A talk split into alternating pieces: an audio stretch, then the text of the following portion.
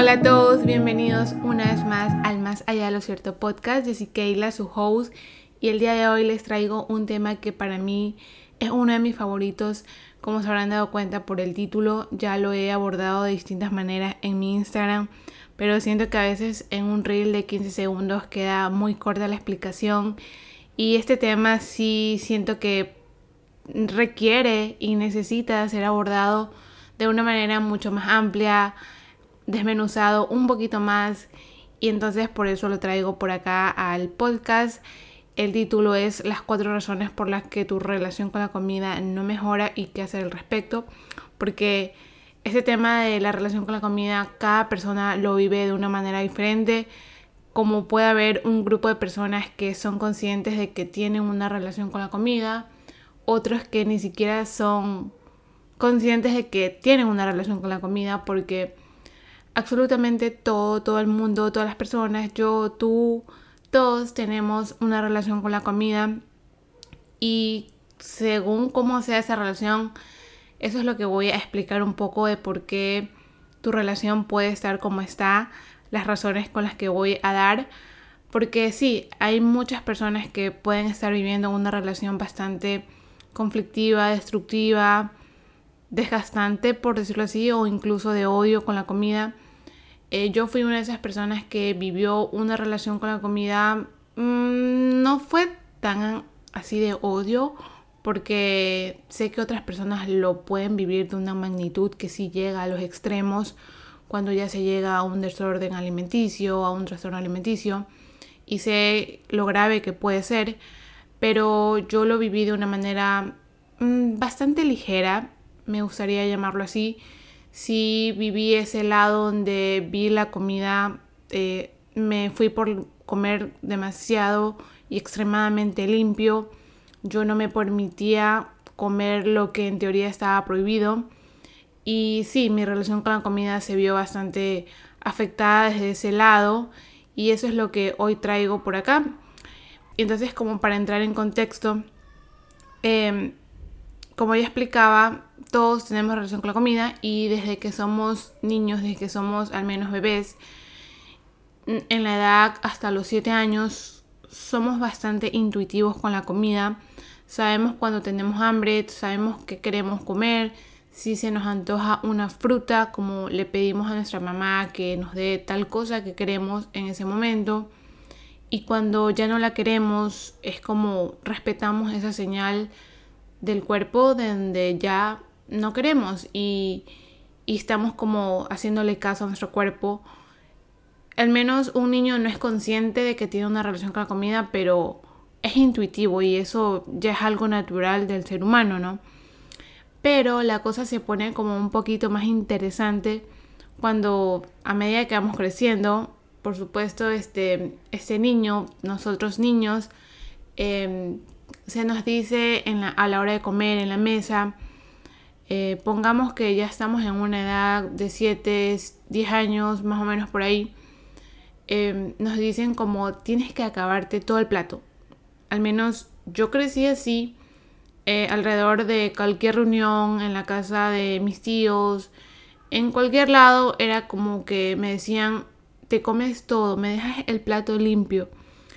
Y ahí es cuando nosotros en ese momento igual tenemos como nuestro cerebro bastante frágil, por decirlo así, no sé mucho, pero sí, sí he escuchado que se dice como nuestro cerebro está como esponjita y entonces empezamos a absorber ya todas estas creencias, porque claro, o sea, nosotros tenemos a nuestra mamá, papá o quien sea que sea nuestro adulto que nos cuide y nosotros lo vemos como a él tenemos que hacerle caso, tenemos que...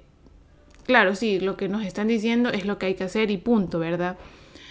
Y yo crecí así, creo que muchos también hemos crecido así, con la misma situación de que se nos decía que no podíamos levantarnos a la mesa si no nos acabáramos todo. Y desde eso ya, comenzando por ahí, ya estamos mal. Eh, nuestros papás están mal hacernos ese daño tan grave donde nos obligan literalmente a tener que acabarnos todo el plato cuando estamos llenos.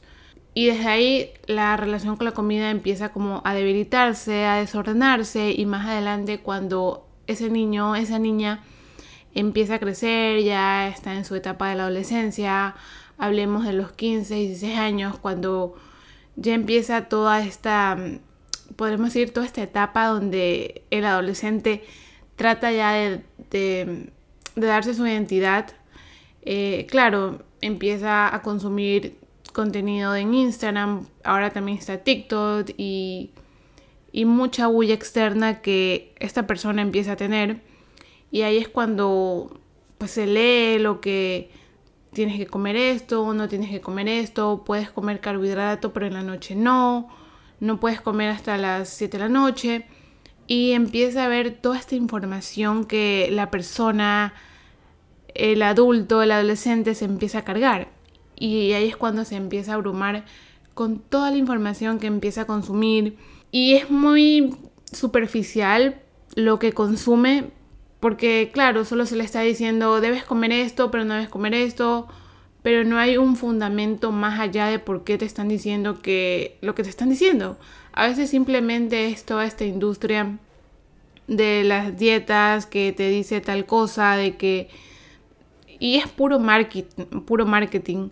La verdad, yo creo que todas estas cosas que a veces vemos en redes que te prometen tal cosa y que el otro y que el otro, es solo marketing para ellos beneficiarse y punto. Eso es la realidad y no hay cómo negar que eso es así porque ya está súper comprobado que, que la industria del marketing solo quiere beneficio para ellos. Y entonces volviendo al tema, cuando ya estás como en esta etapa de la adultez, es como ya empiezas a adoptar todas estas creencias, ya empiezas a desarrollar toda esta relación bastante disfuncional con la comida, ya ni siquiera sabes que ya ni siquiera te escuchas a ti lo que tú verdaderamente quieres porque simplemente ya adoptaste lo que afuera te dijeron que es y debe ser y ya empiezas a vivir por default, así por así, y ya está tu relación con la comida, empieza a verse como en juego, ya está por el piso, ya ni siquiera eres consciente, ya simplemente, como digo, empiezas a vivir por default. Y entonces, una de esas primeras razones para las que tu relación con la comida empiece como a quebrantarse es cuando comienzas a etiquetar a la comida, a los alimentos como buenos y malos. Es como esas razones como las más, más importantes que la gente ni siquiera es consciente. Y creo que en algún punto todos hemos dicho que tal alimento es malo, que tal cosa es mala, y ahí es cuando en nuestro cerebro se integra como no debo comer eso porque eso es malo, porque eso me hace daño, y ya es una creencia que tú la adoptas. Y por supuesto, en, este tema de la comida, es como todo el mundo nos dice, hay alimentos buenos, hay alimentos malos, y ahí es cuando en nuestro cerebro hacemos esta clasificación de tenemos cierto grupo de alimentos que es bueno y cierto grupo de alimentos que es malo. Y como dije, de nuevo, empiezas a vivir por default con esta clasificación. Y entonces algo que te quiero dejar como súper, súper claro es que no existen alimentos buenos ni malos. La comida no tiene moral. Es como, imagínate que tú comas un alimento y, que eso sea malo. Es como, mm, no me hace mucho sentido. Por supuesto que sí existen comidas modificadas, ciertos ingredientes que son propios de la tierra, que salen de la tierra y en las industrias se le modifican, se le echan conservantes y como que le echan químicos y por supuesto baja su densidad nutricional que el alimento como tal tenía al principio pero luego ya está modificado y sí, eso queda como un poquito bajo de densidad nutricional, pero llamarlo malo, malo como tal, solo te hace daño para ti, para tu cerebro, porque pues te provoca eh, clasificarlo como tal, ¿verdad?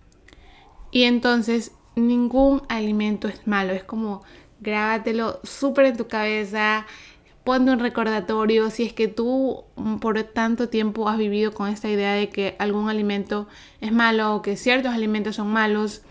Lo malo sí puede ser cuando lo mezclan.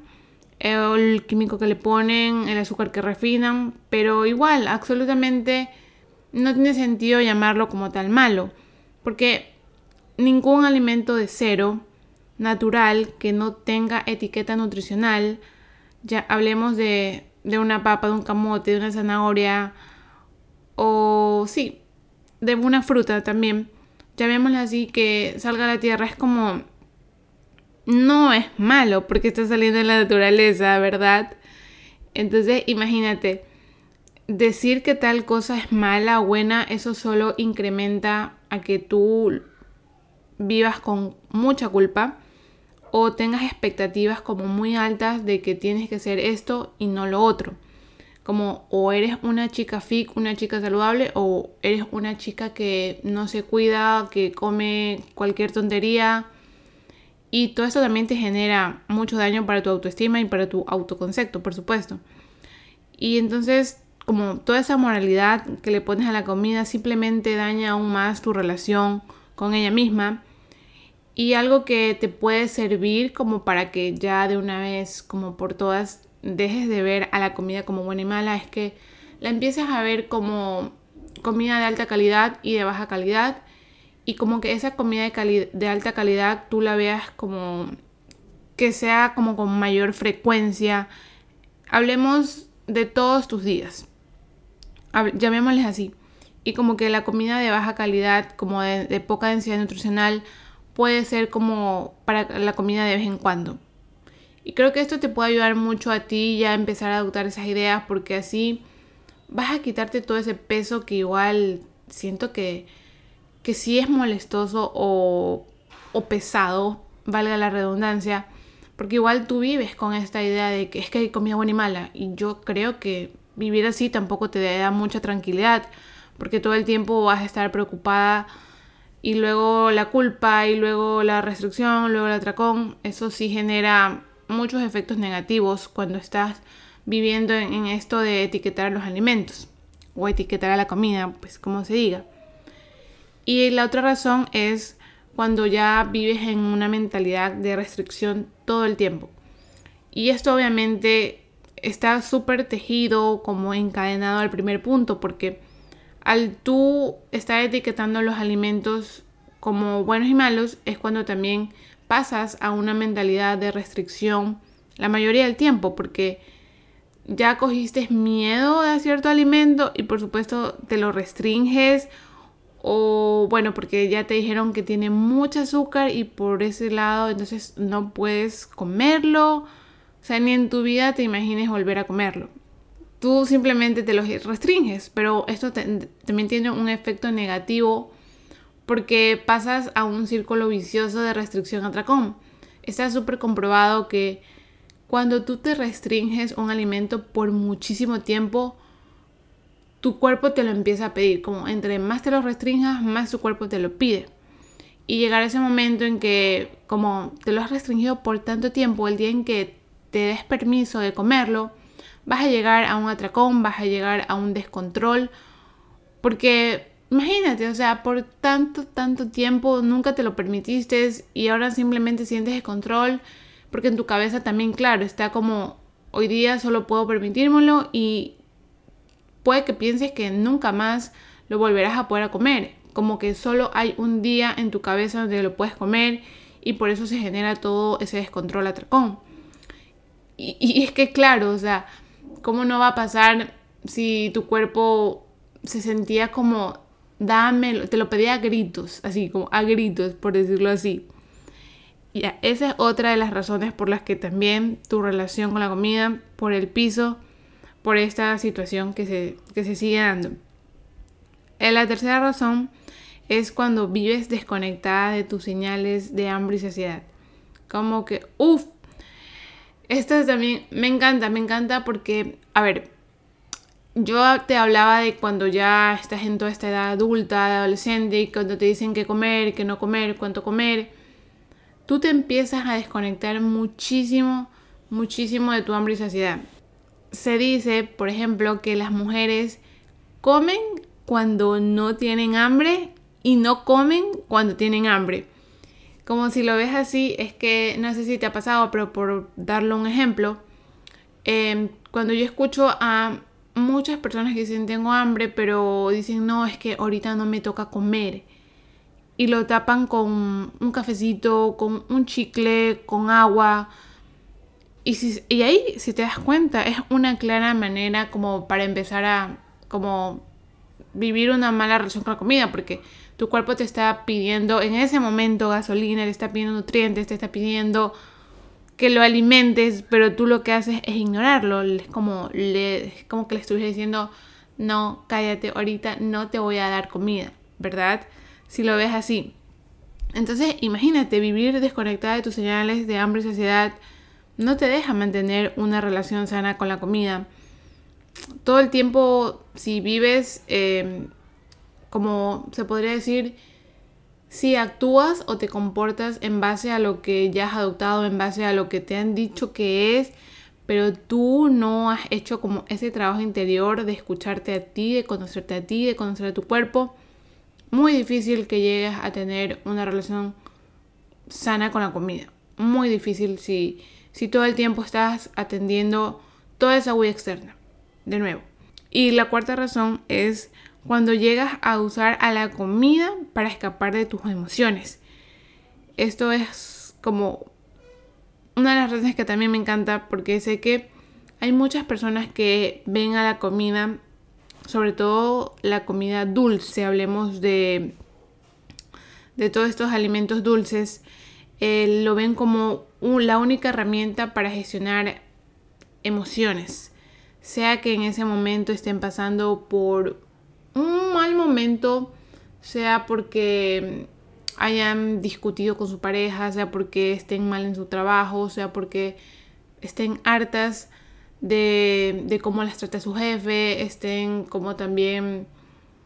Hay algo que se les sale del control de sus manos, como mm, quieren tenerlo, quieren poder atender una situación, pero como no saben cómo hacerla, cómo manejarla, fácilmente van y, utilizan la comida como para hacer ese refuerzo, como para hacer ese escape también. Y, y eso también genera un impacto bastante negativo para la relación que esa persona vaya a tener con la comida, porque siempre la va a estar viendo como, como, como ese escape, como esa, esa seguridad a donde siempre pueda acudir pero la verdad es que si no gestionas de alguna manera tus emociones, si esa persona no, no gestiona sus emociones, eh, siempre que vaya a utilizar la comida, hablemos que va por un chocolate, va por, por un pastel de chocolate, se lo acaba, luego también termina en atracón, pero si sigue sintiendo con ese vacío emocional, porque la comida no soluciona el problema, la comida es como que te pone una curita en ese momento, pero no es que te soluciona el big problem que estés teniendo en ese momento. Y exacto, esa es otra de las razones por las que tu relación con la comida sigue por el suelo si siempre estás utilizando la comida para gestionar tus emociones. Por supuesto que yo no estoy en contra de que en algún momento por tristeza, mm, sí, yo hablemos por tristeza, pongamos este ejemplo supongamos que rompiste con tu pareja o con tu enamorado. Sí, hablemos de ese, de ese tema. Obviamente estás como muy triste, estás muy devastada, sientes mucho, mucho dolor, ya no estás con esa persona, te acuerdas de muchas cosas, de todos los recuerdos que tuvieron. Y claro, ahí lo que más te gustaría es como en ese dolor que estás sintiendo es como darle dulce a tu vida y un chocolate es lo que soluciona todo en teoría, ¿verdad? Por supuesto, no está mal en ese caso que vayas como por una barra de chocolate o por un pastel de chocolate, pero la cuestión es que esto no se salga de las manos. Hablemoslo así porque ya te estoy diciendo que muchas veces cuando no sabemos cómo gestionar tal cosa, vamos, nos comemos tal cosa, pero terminamos en un atracón. Pero si tú lo sabes manejar de una forma ya, como el ejemplo que te estoy dando de estás triste porque rompiste con tu pareja o con tu novio, es, es distinto. Yo creo que para cada caso es distinto, para cada situación, pero con el ejemplo que estoy dando es como válido que bueno, vayas por esa barra de chocolate, pero luego sí atiendas esas emociones, luego sí atiendas eso que te está pasando. No puedes esperar que siempre la comida sea como tu salvavidas en esos momentos. Jamás, la comida jamás va a ser usada como, como ese salvavidas para gestionar tus emociones. Siento que terminé siendo como un enredo aquí, pero espero que se haya entendido la idea eh, de que es válido que tal vez vayas por algo cuando te esté pasando alguna situación específica, pero que no se salga de, que no se salga de control, ¿ya? Eh, ahí ya como que lo dejo un poquito más claro. Y sí, y entonces lo que quiero que te lleves de como estas cuatro razones principales es que como dejes de ver la vida tan blanco y negro. Creo que empezando por ahí es el punto de partida. Porque, a ver, mm, con la comida es lo mismo, no es lo uno o lo otro. Aquí te puede servir mucho todo esto que a mí me ha gustado mucho, esto que he venido trabajando de la magia de todo cabe. Y esa es la pura verdad. Es como, no se trata de esto o lo otro. O puedes esto o no puedes. Se trata de esto y también lo otro. Como ese y lo cambia todo, ¿verdad? Porque no se trata de o eres fit o eres una mala persona o comes azúcar. No se trata de eso. El problema siempre se da cuando tú te encasillas en que eres uno o lo otro. Obviamente tienes que prestar atención si ya esto se sale de, control o tú te descontrolas o te excedes. Imagínate que te pongan un plato inmenso de ensalada, un bol súper rico de puros vegetales, puros colores y como también te pongan, te sirvan un pastel de chocolate. Es como, ya, empiezas por la ensalada, súper rico, y también te das el permiso de comer ese pastel de chocolate. Hablemos de que si es muy grande, por supuesto lo compartes con la persona que esté o no te lo, no te lo acabas. Pero si te das cuenta, mm, no es nada malo, como que no es el big deal de que te estés comiendo una ensalada y también un pastel de chocolate. Es como, imagínate, o sea, yo, yo veo a estas personas que sienten que es el fin del mundo porque están comiendo esto y lo otro. Como te estoy explicando, no es lo uno o lo otro. Todo cabe, todo puedes disfrutar, todo puedes darte permiso. Como ten súper claro en eso. Y mucho de esto de sanar tu relación con la comida o mejorar tu relación con la comida es que tengas la libertad para escoger qué quieres tú comer, cómo te quieres sentir después de comer tal cosa, qué sí te hace sentir bien, qué comida te encanta, qué comida es recíproca contigo, porque esto yo lo aprendí hace poco y me encantó la idea de como la ley de reciprocidad, de cuando comes un alimento y ese alimento te hace súper bien, como te cae súper bien, te hace sentir de lo más fabulosa, y entonces tú lo comes constantemente. Hay como esa ley de reciprocidad. Tú lo escoges porque te hace sentir bien. Pero también veamos el otro lado de cuando hay esos alimentos que tú escoges, pero ellos no te sientan tan bien como tú no les caes tan bien, te inflaman, te hinchan, te causan granitos. Ahí no existe reciprocidad, ¿verdad? Entonces ahí es cuando solo son como para una muy poca ocasión y tú también siendo consciente, ya sabes que esos alimentos no te quieren mucho, entonces no hay mucha forma que los estés comiendo o consumiendo constantemente, ¿verdad? De eso se trata una relación sana con la comida, como olvidarnos de los extremos, quitarnos de la clasificación, quitarnos toda esta información, todo este peso negativo, toda esta mentalidad de escasez. Y es como simplemente vivir en libertad con la comida, pero una libertad consciente de escoger lo que tú en verdad quieres a la hora a la que tú en verdad quieres comer y lo que te hace bien, como ya lo expliqué. No quiero seguir como enredando el tema, pero es eso. Y de verdad que una relación sana con la comida se ve así, se ve en balance, es viendo la comida como algo neutral, como lo que es. La comida es gasolina, es energía para el cuerpo, es nutriente, es antioxidantes. Y por supuesto tiene su lado en que se le da cuando es ya entramos, entrando en un contexto social, porque por supuesto la comida también está para celebraciones, para recompensas. Hablemos cuando queremos celebrar la graduación de tal persona, cuando queremos celebrar la boda de tal persona. Por supuesto, la comida influye muchísimo en ese contexto social y, está bien también verlo así, pero como digo, verla como lo que es, algo neutral, no es ni buena ni mala. Mm, la comida no la bautizaron. Este, me pongo a pensar ahorita cuando hay estos bautizos de, de los niños, ¿no? Como no hubo alguien que lleve un pastel de chocolate y otra persona que lleve una ensalada y diga el padre, ¿no? O sea, yo me estoy imaginando y me está pareciendo súper chistoso. Como que de ahora en adelante toda la comida que tenga azúcar será bautizada como mala. Y toda la comida que tenga un plato lleno de vegetales será bautizada como comida buena. Como no, eso jamás se dio, jamás, jamás este, pasó. Entonces, Em, tómalo como así. A mí me gusta este, llevar mucho las ideas a metáforas, a simbolismo, porque me ayuda como a caer en más conciencia de que, o sea, es verdad. ¿Cómo puedo yo estar tan ciega y tan metida en ese hoyo de estar viendo la comida como lo malo que es o como la buena que es?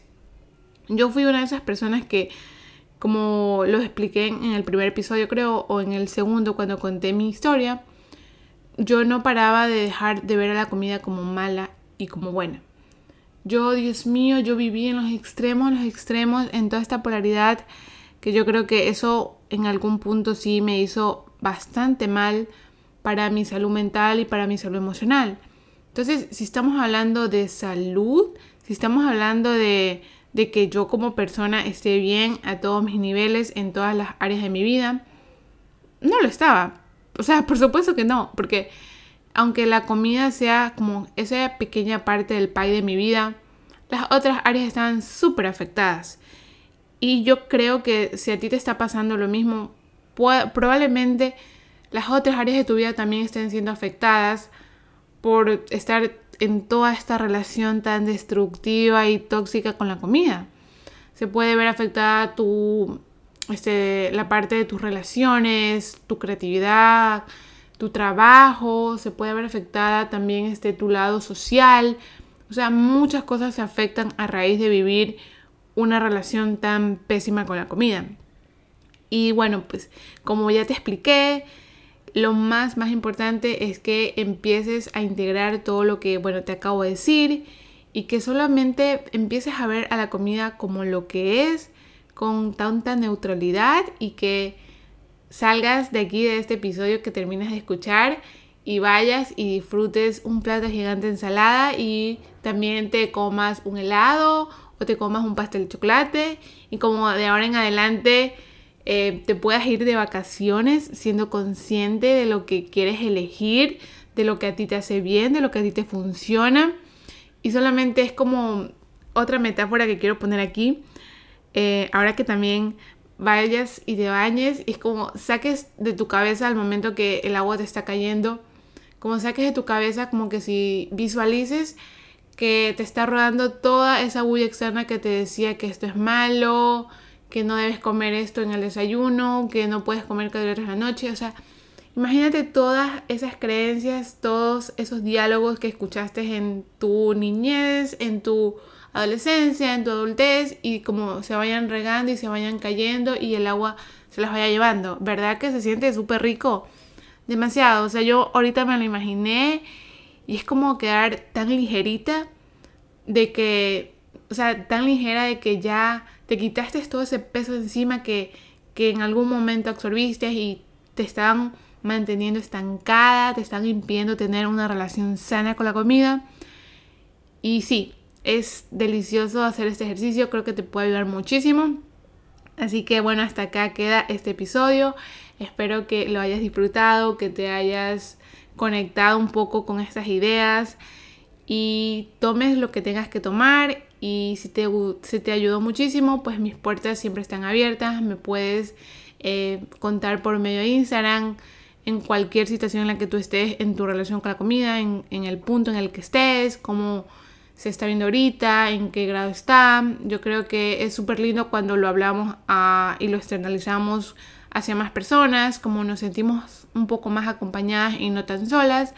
Así que puedes escribirme con total eh, apertura. Yo siempre estaré escuchando, escuchándote. Así que bueno, hasta acá llegó este episodio. Y si te gustó, puedes darme review en Spotify y también en Apple Podcast. Y nos vemos en el siguiente episodio. Bye.